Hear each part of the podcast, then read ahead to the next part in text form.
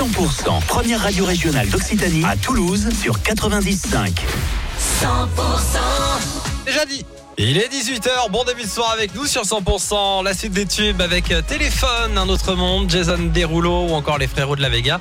En attendant, on va faire un point météo juste après vos infos locales. Les tubes et l'info, 100% Thomas Naudy, bonsoir.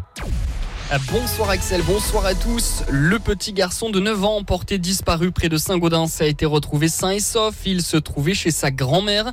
Euh, tout se termine bien donc, mais grosse frayeur pour ses parents qui s'étaient aperçus de sa disparition euh, tôt ce matin vers 4 heures alors qu'ils étaient à une fête de village.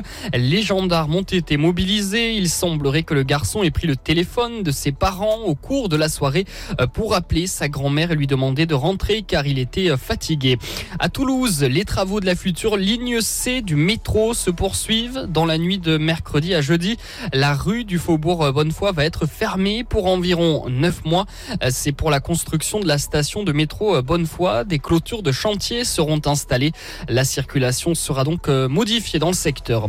Lui reprend du service après deux semaines, pas de vacances, non mais de maintenance. Le téléphérique toulousain à nouveau accessible depuis ce matin. En moyenne, ce sont 4700 personnes qui l'empruntent chaque jour. Fermeture pour travaux inédites, un jour ouvré, cette fois du RERB. Ça se passe au nord de Paris, en direction notamment de l'aéroport Roissy-Charles de Gaulle. Un dispositif sans précédent a été déployé ce lundi avec plus de 600 bus et un millier de conducteurs mobilisés euh, sur les tronçons fermés.